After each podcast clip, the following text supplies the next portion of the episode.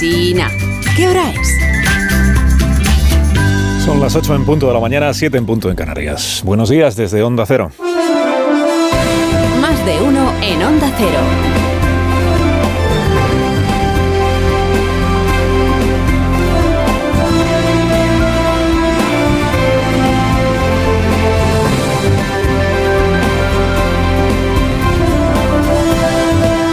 ¿Qué tal? ¿Cómo están? Bienvenidos a una nueva mañana de radio. Estamos en el 10 de octubre, 10 de octubre del año 2023. En Israel se negocia un gobierno de unidad nacional.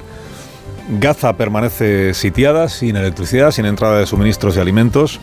Probablemente estamos, probablemente, en puertas del comienzo de una invasión militar a cargo del ejército israelí, uno de cuyos máximos responsables, acaba de recomendar a los ciudadanos de Gaza que quieran huir o evitar los ataques que se están produciendo ya, los bombardeos o los que se puedan llegar a producir, les está sugiriendo que huyan hacia Egipto.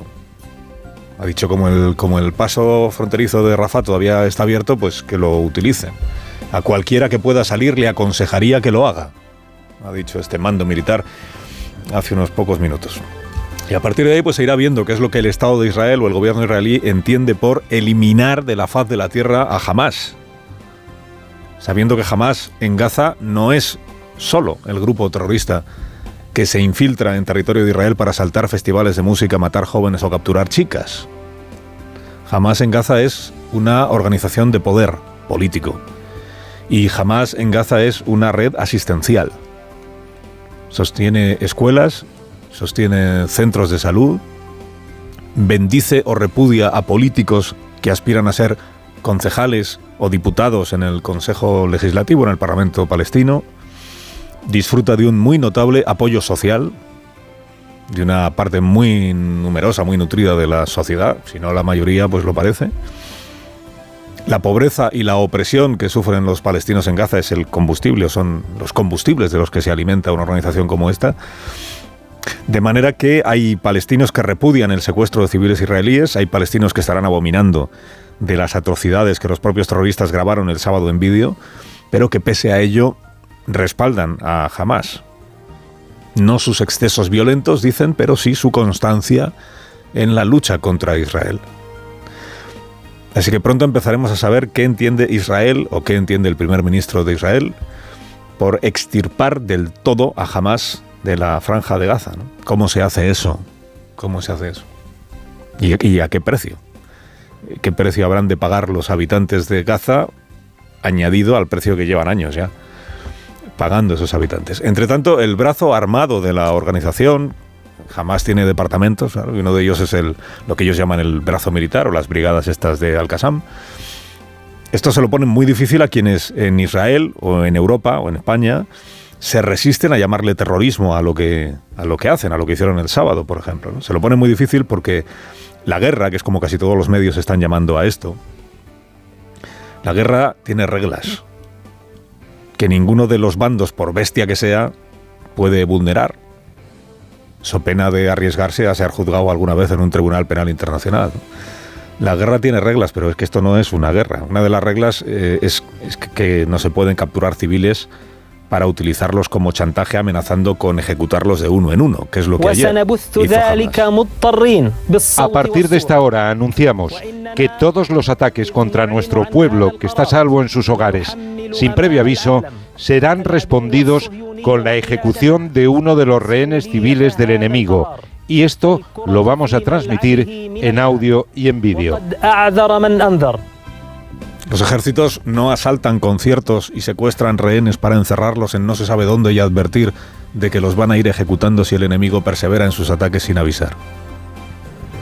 Y si un ejército hace eso, ya digo, se expone el ejército y el gobierno de ese país a ser juzgado en un tribunal penal internacional por crímenes de guerra.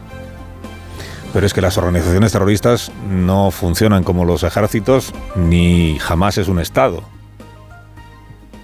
Las organizaciones terroristas sí secuestran, ejecutan, graban las ejecuciones, difunden los vídeos, porque por su propia definición no se consideran concernidas por ninguna regla, ni sometidas a ninguna regla, ni a ninguna norma, ni a ninguna convención internacional. jamás sabe que los rehenes son el eslabón más débil de la cadena de represalias que ha puesto en marcha el gobierno de Israel. Porque hay una sociedad israelí que por supuesto está apoyando a su gobierno en dar respuesta a lo que han hecho los de Hamas el sábado, pero que a la vez es una sociedad que está priorizando la recuperación con vida de todos esos rehenes. En Israel hay opinión pública. Anoche decía Slomo Benamí en el programa de Rafa La Torre que por supuesto hay exigencia de responsabilidades a los gobernantes y que a Netanyahu se le va a exigir la responsabilidad por lo que ha ocurrido el sábado, por el fallo de seguridad y por la manera en la que gestione estos días siguientes a ese fallo de seguridad.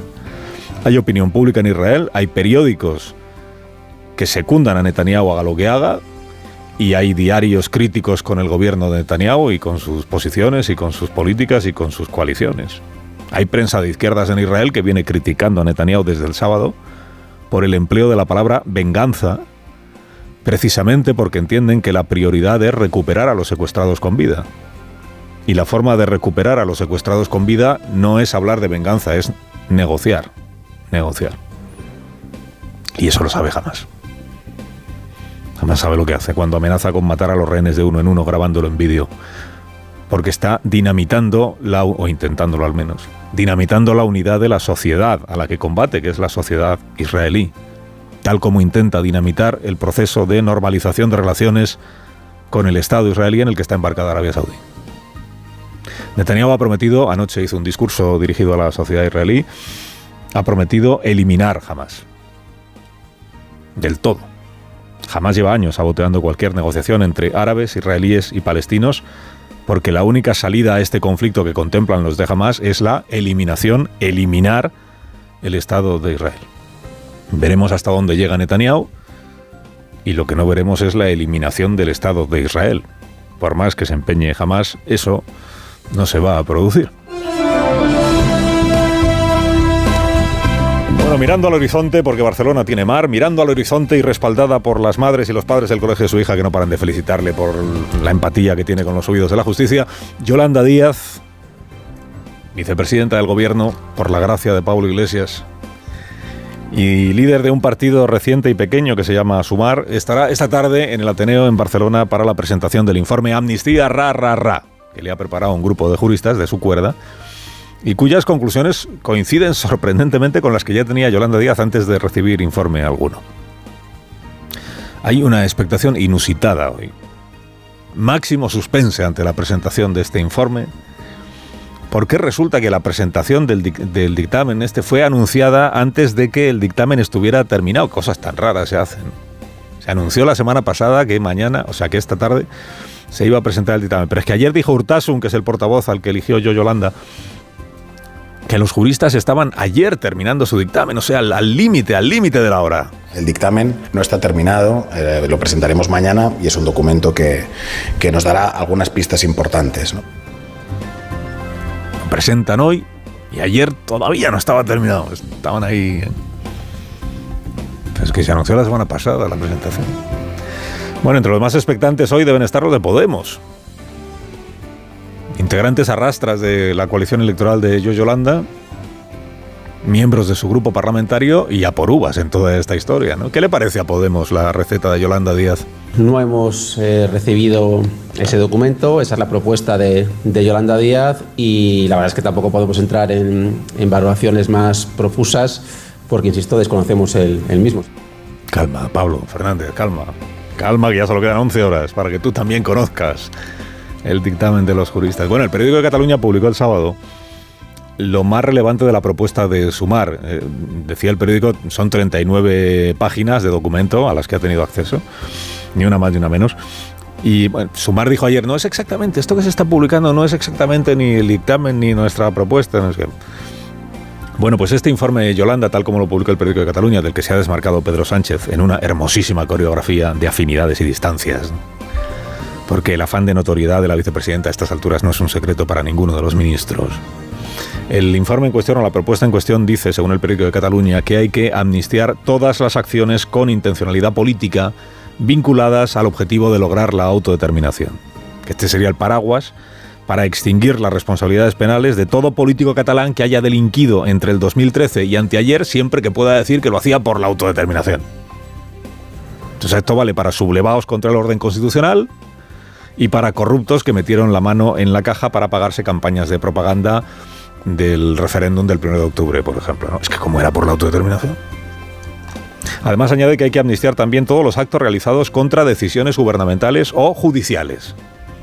Dice, ¿saboteó usted el tren de alta velocidad? ¿Intentó usted asaltar el aeropuerto del Prat, pero lo hacía porque estaba indignado con la sentencia del Tribunal Supremo? Pues pelillos a la mar. ¿Lo hacía usted por razones políticas? Sí, pues, pues ya está. No hay razón más comprensible para los políticos que las razones políticas.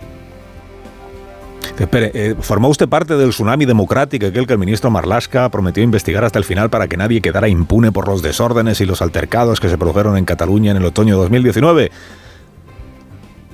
Tranquil, tsunami, tranquil, porque lo, lo tuyo también fue por razones políticas. Amnistiaos todos. Cabe preguntarle a los juristas, que con la mejor de las intenciones seguro presentan hoy su dictamen, si ellos llegaron a ver alguna vez existencia de delito en todas estas acciones. No vaya a ser que estén por amnistiarlo todo porque nunca en realidad vieron responsabilidad penal alguna en la sublevación que lideró Puigdemont. Ni en romper escaparates o quemar coches en el centro de Barcelona. Es que hay que entender que aquí no todo el mundo ha hecho el mismo recorrido. Sánchez, por ejemplo, llega a la amnistía después de haber proclamado en el año 19 que jamás podría tener de vicepresidente a alguien que llamara a Junqueras preso político. Mientras que Yolanda Díaz siempre consideró que Junqueras era un preso político. Ayer dijo Pachi López una verdad a medias. Esto de que él no sabe si va a haber ley de amnistía. Yo no sé si va a haber ley de amnistía o no va a haber ley de amnistía. Lo que sí sé es que este gobierno va a seguir por la misma senda y por el mismo camino que nos ha traído hasta aquí, que es el de la política. Política para el diálogo y no para la negación del adversario político. Que Pachi no sabe seguramente es, es verdad, porque ya le pasó con la sedición. Y dijo en este programa, bueno, ustedes dicen que vamos a rebajar las penas, pero a lo mejor lo que vamos a hacer es subirlas. Y tres días después le estaban instruyendo para defender que la derogaban. O sea que igual no sabes, ¿verdad? Lo del diálogo está bien. Solo debería matizar que el diálogo es solo con los independentistas y eh, los de la izquierda de Somar. Se tenga en cuenta, Pachi López, que Sánchez acaba de decir que él con Vox, por ejemplo, no tiene nada de qué hablar. Política para el diálogo y no para la negación del adversario político. La negación del adversario político según cual sea el adversario.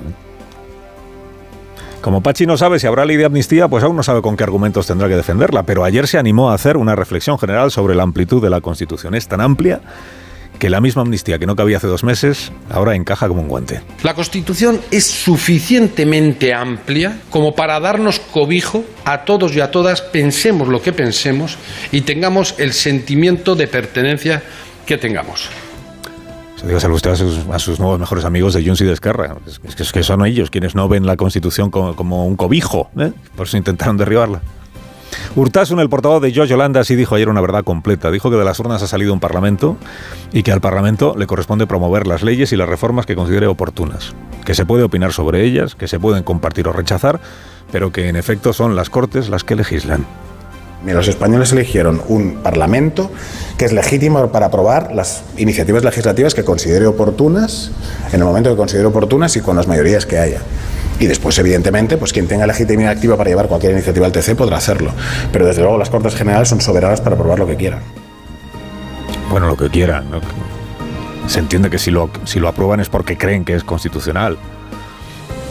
Aunque en el Parlamento catalán en el año 17 ya se acuerda lo que pasó Urtasun, ¿no? que, el, que el Parlamento rodillo independ, independentista aprobó leyes que sabían que no eran constitucionales, porque pensaban que podían aprobar lo que quisieran. Para evitar que se aprueben leyes inconstitucionales existen mecanismos de seguridad, por ejemplo, los informes previos de los letrados, los órganos consultivos. Pero bueno, tiene razón Urtasun, en última instancia cabe recurrir al Tribunal Constitucional y que el Tribunal resuelva. Solo una cosa, si resuelve que la ley no es constitucional, comprométanse a aceptarlo deportivamente, en lugar de desacreditar al árbitro, que es lo que hizo la izquierda en 2010 con la sentencia del estatuto. El PSC encabezando una marcha contra el alto tribunal. A la contra, como diría Pachi López, agitando la calle, generando crispación. De aquellos polvos aún viven algunos lodos. Carlos Alsina en Onda Cero.